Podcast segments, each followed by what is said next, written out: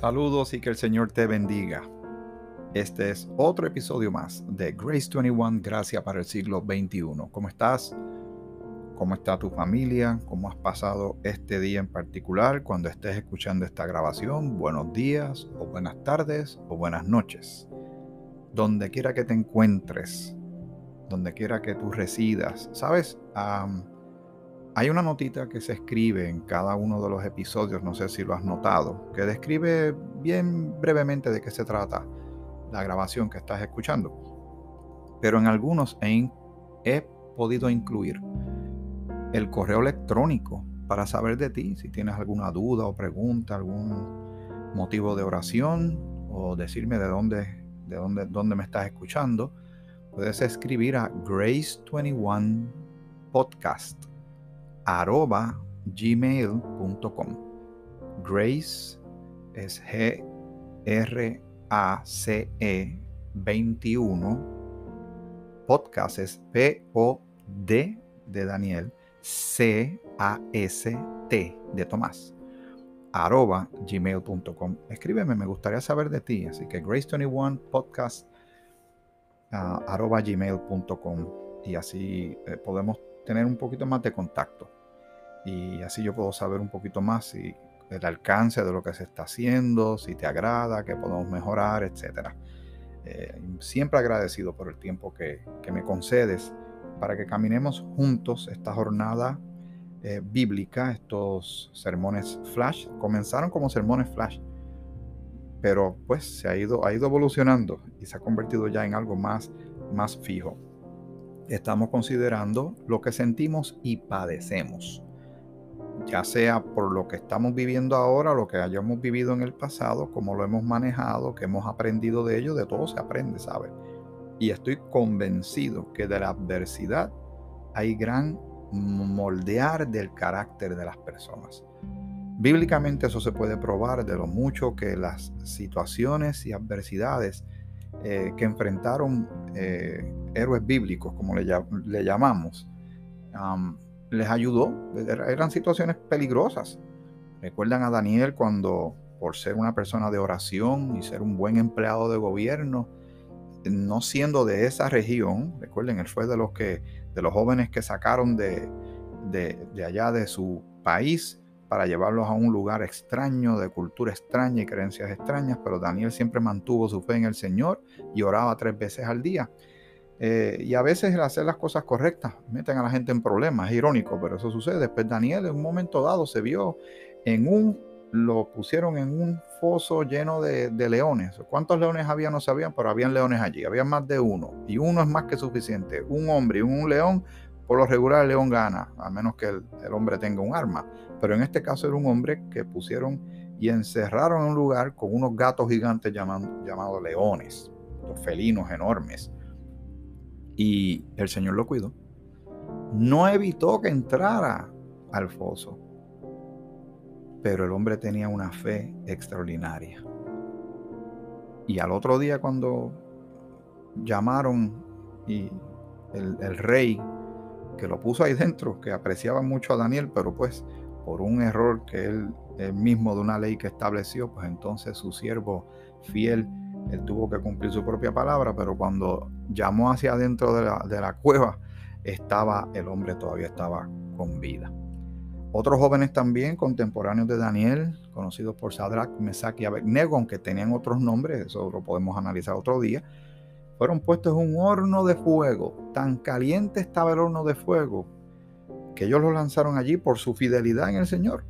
El Señor no evitó que entraran al horno de fuego. Los que los agarraron a ellos para meterlos dentro del horno, era tan caliente aquello que esos se murieron y caen estos tres jóvenes allá adentro. En un horno de fuego, imagínense, si usted alguna vez se ha quemado hasta con un pequeño fósforo, como duele, ¿verdad? Cuando ellos cayeron allá adentro, nada les pasó. Cuando los lanzaron, vieron que en vez de ser tres jóvenes, habían cuatro personas allá adentro. Había alguien más con ellos. Y cuando salieron no tenían ni olor de humo, no se quemó nada. Antes de eso, ellos habían hecho un compromiso grande. Ellos tenían una fe tan grande en el Señor que le dijeron al regente que ellos no se iban a doblegar ni a obedecer el mandato, que iba en contra de lo que ellos creían. Y ellos mismos dijeron que aunque el Señor no los salvara, ellos no iban a claudicar. Y así fue, ellos estaban tan seguros que aunque se quemaran, ellos no iban a ceder, no iban a renunciar a su fe, no iban a obedecer aquello que iba en contra de lo que ellos creían y en contra del Dios a quien ellos creían. El Señor no evitó que entraran al horno, pero los protegió en el horno. Y salieron, y esos testimonios quedan para enseñanza tuya y mía. Jonás, Jonás que tenía un poquito de problemas con actitud, pero, y, pasó una situación terrible, estuvo tres días metido en en, dentro de una bestia marina.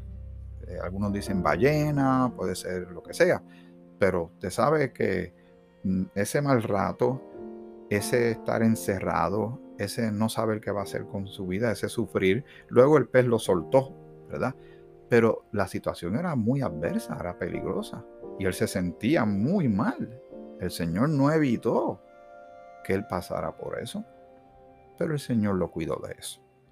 Y así hay muchas historias bíblicas. José, eh, que fue vendido por sus hermanos y cayó en Egipto, pero el Señor cambió todo eso negativo en algo positivo. Y, y vemos que el Señor no siempre nos libra de las cosas, pero está con nosotros en medio de ellas. No nos libra de todas las pruebas y tribulaciones, pero está en medio de ellas.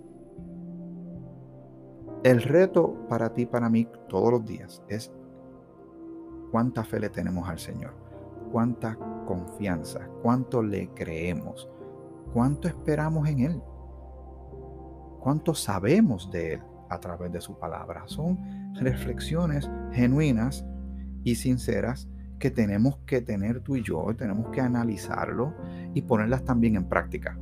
Porque si llenamos nuestra mente de simplemente de muchos datos, pueden ser datos buenos y datos bíblicos y memorizarnos relatos bíblicos y textos bíblicos, pero si yo no pongo nada de eso en práctica, a la hora de la verdad, cuando viene la gran prueba, me tumba. Me, va a hacer tropezar, me voy a llenar de gran temor y pavor y me voy a desenfocar. Y nuestro culto es racional.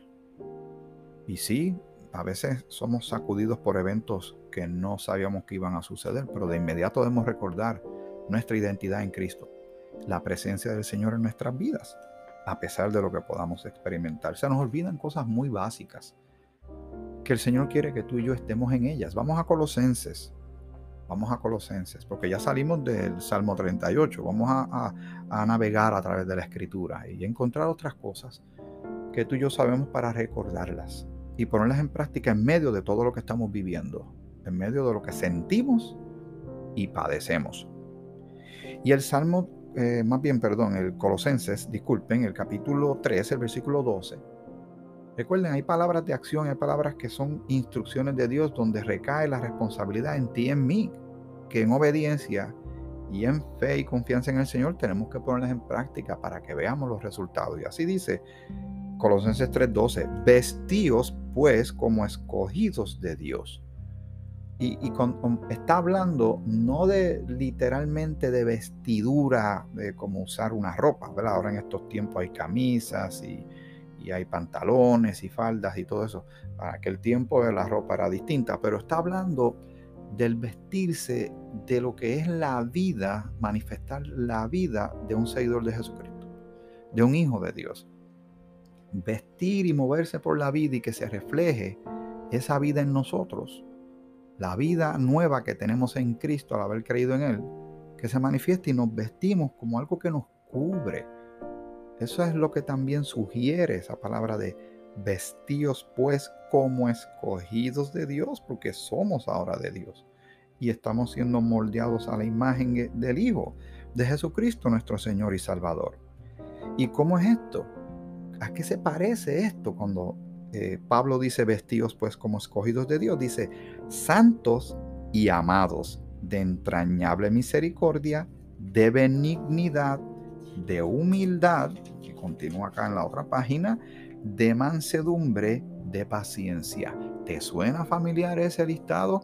Sí, está en el capítulo 5 de Gálatas, fruto del Espíritu. Así quiere el Señor que vistamos nuestro eh, carácter, nuestras vidas, la manera en que nos manejamos a través de esta vida, cómo nos relacionamos con el Señor y cómo nos relacionamos con los demás. Porque somos luminares, pequeñas bombillas de Dios, brillando el carácter de Cristo y su palabra y su testimonio en nuestras vidas en medio de una cultura oscura, de un mundo que se está llenando más y más de oscuridad, de violencia, de irse alejando de Dios en vez de buscar la luz y la verdad, y la verdad los hace libres, se van hacia la oscuridad, allá escondidos y a, y hacer de sus vidas lo que quieren porque ni quieren saber de Dios, ni le creen a Dios, y entonces tienen las vidas que tienen. Pero en el caso de nosotros, estas instrucciones son estrictamente para creyentes. No aplica al que no ha creído. No puede entender estas cosas. Le parecen locura. Versículo 13. Siguen estas instrucciones. Todo esto es para pensar cómo debemos estar viviendo. Tenemos situaciones fuertes, tenemos grandes retos, retos hasta peligrosos, pero hay instrucciones bíblicas que van sobre esas circunstancias, que tú y yo tenemos que estar enfocados en ellas. Y uno de los beneficios que trae enfocarnos en lo que el Señor nos pide que hagamos es que las circunstancias entonces se acomodan donde le corresponde y no dominan nuestra vida ni aplastan nuestras vidas para que no nos roben la paz, para que no nos metamos en más problemas de los que ya tenemos con todo lo que está pasando en este mundo en el siglo XXI, soportándoos unos a otros. Que ahora mismo hay mucha gente que no están, que en cualquier cosa que le digan o le hagan, he visto muchos videos de personas que porque le sirvieron la comida que no era, o tardaron de servirle la comida, o, faltó algo en la orden, Usted lo puede buscar, está en el internet. Sillas volando, palabrotas, empujando a la gente, perdiendo la tabla porque no le hicieron un, hamburger, una hamburguesa. Y uno dice, pero ¿qué está pasando? Hay personas que están así, están en el límite de sus cosas. Y como no tienen con qué trabajarlas, Dios no está en el asunto. Sus sentimientos los dominan sus impulsos los dominan y es muy fácil caer en la violencia y sin olvidando a los que estén allí, olvidando a los demás clientes, olvidando al pobre empleado o empleada que recibe esa, ofensa, ese ataque, esa silla voladora que puede lastimarle terriblemente. Y le estoy dando solamente un ejemplo, no le hablo de lo que, lo que se llama en inglés el road rage o la ira en la carretera, gente que va peleando y gritando el aquel al otro y empiezan a, a veces hasta se disparan la gente anda muy irritable, peleando. Las tensiones andan muy altas. Pues dice aquí, soportándoos unos a otros y perdonándoos unos a otros si alguno tuviere queja contra otro. Y aquí está hablando específicamente de los miembros del cuerpo de Cristo, de creyentes con creyentes, pero esto también es aplicable a nosotros que somos creyentes hacia los demás. Porque en Romanos dice que en cuanto dependa de vosotros, estad en paz con todos los hombres. Hacen falta dos para pelear, pero si usted se une a la comparsa, entonces sí que hay una tremenda trifulca. Ahora mismo hay muchísimos lugares en el mundo, pero en Estados Unidos, en las calles, casi todas las noches hay protestas. Y estas protestas muchas se van fuera de control y hay incendios y hay saqueos y, queman propiedad pública, queman propiedad privada de, de, personas que no tienen nada que ver con el asunto. Así es, es el desenfreno. Es el desenfreno, es el desorden, es la falta de un Salvador. Es la falta de la presencia de Dios porque no lo, no lo invitan. Estamos hablando de un mundo que le dice a Dios que no se debe orar en las escuelas, que no se debe leer la Biblia, que deben respetar a las personas y no hablarle de Cristo, que cada cual, ¿verdad? Para ser políticamente correcto. Y yo veo que mientras más determinaciones se toman que están disfrazadas de que para darle espacio a los demás, para respetar el espacio y, las creencias de los demás, veo que cada vez el mundo va de mal en peor. Así que ese, ese método no está funcionando. Porque están dándole entrada a la oscuridad y están sacando la luz que es Dios, la luz que es Cristo, la salvación La paz de Dios que sobrepasa todo entendimiento. Quieren paz sin Dios. Quieren perdón entre las personas sin el Señor. Todo sin Dios, pues entonces ahí están las consecuencias. No en balde hemos llegado tan lejos y, yo creo que eso en, sí mismo es un milagro. Que todavía haya humanidad sobre la faz de la tierra con tantas cosas que hacemos eh, en, desorden. Y se prueba la escritura donde dice claramente que donde abunda el pecado, sobreabunda la gracia. Nuestro Dios es un Dios muy paciente, ¿sabe? Muy amoroso y un Dios de gran misericordia y por su misericordia no hemos sido consumidos. Todavía estamos aquí. El Señor mostrando todavía una puerta abierta para salvación, reconciliación y un cambio de vida completo. Para que la gente no tenga que vivir así, sentir así, comportarse así. Todas las personas que han sido expuestas a Cristo con una fe sencilla, pues poniendo su, su fe en Él, sus vidas cambiaron radicalmente. Sé de gente que era muy malhumorada y ahora son personas, bellas personas con una actitud tremenda y suave. Eso no salió de ellos, ellos no podían hacerlo por su propia cuenta, pero sí cuando vino el Señor de gloria a sus vidas. Así que el versículo 13 dice, soportándoos unos a otros y perdonándonos, perdonándoos unos a otros si alguno tuviere queja contra otro.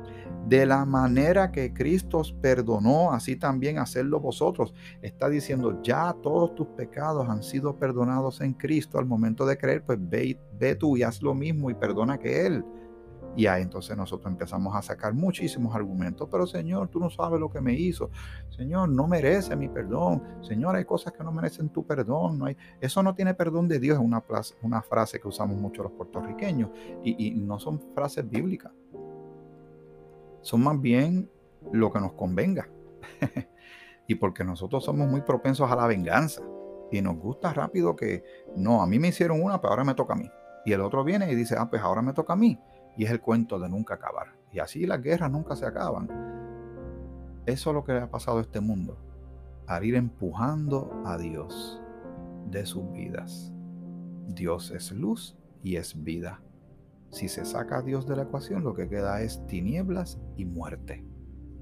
Causa y efecto. Acción y reacción. Versículo 14 dice, y sobre todas estas cosas, aquí estás poniendo enfatizando en este punto. Y sobre todas estas cosas vestidos de amor, que es el vínculo perfecto, pero ese amor también es fruto del Espíritu, el amor de Dios a la manera de Dios. El amor, porque inclusive el ser humano que no conoce de Dios, usted le pregunta qué es el amor y le va a dar muchísimas eh, significados, interpretaciones, Inclusive, que lo hemos mencionado en el pasado, hay personas que le han quitado la vida a otro. Y cuando le preguntan por qué lo hiciste, ¿qué dicen? Lo hice por amor. Mire qué cosa. Mire la locura de este mundo a lo que hemos llegado. Tenemos que estar enfocados en el Señor, nuestra relación con Él, nuestra meta, nuestra carrera va moviéndose hacia Él todos los días. Aprovechemos cada día para llevar esta palabra a alguien, para meditar en la escritura mientras tengamos Biblias accesibles. Ha habido épocas en la historia de la humanidad que salen, salen personas que quieren quemar todas las Biblias. Y por eso había que memorizar mucho, mucho, para, no importa si nos quitan las Biblias, uno puede tener la palabra de Dios grabada en nuestros corazones y nuestra mente para el oportuno socorro. ¿Verdad que sí, esta palabra maravillosa y esperanzadora? Así que está enfatizando en el amor, el amor y que uno está viendo en la televisión odio, diferencias, discrepancias, injusticias, abusos, maltratos, muerte Ve que no es, el mundo predica una cosa, pero el Señor de gloria predica otra. Alabado sea su nombre por los siglos de los siglos.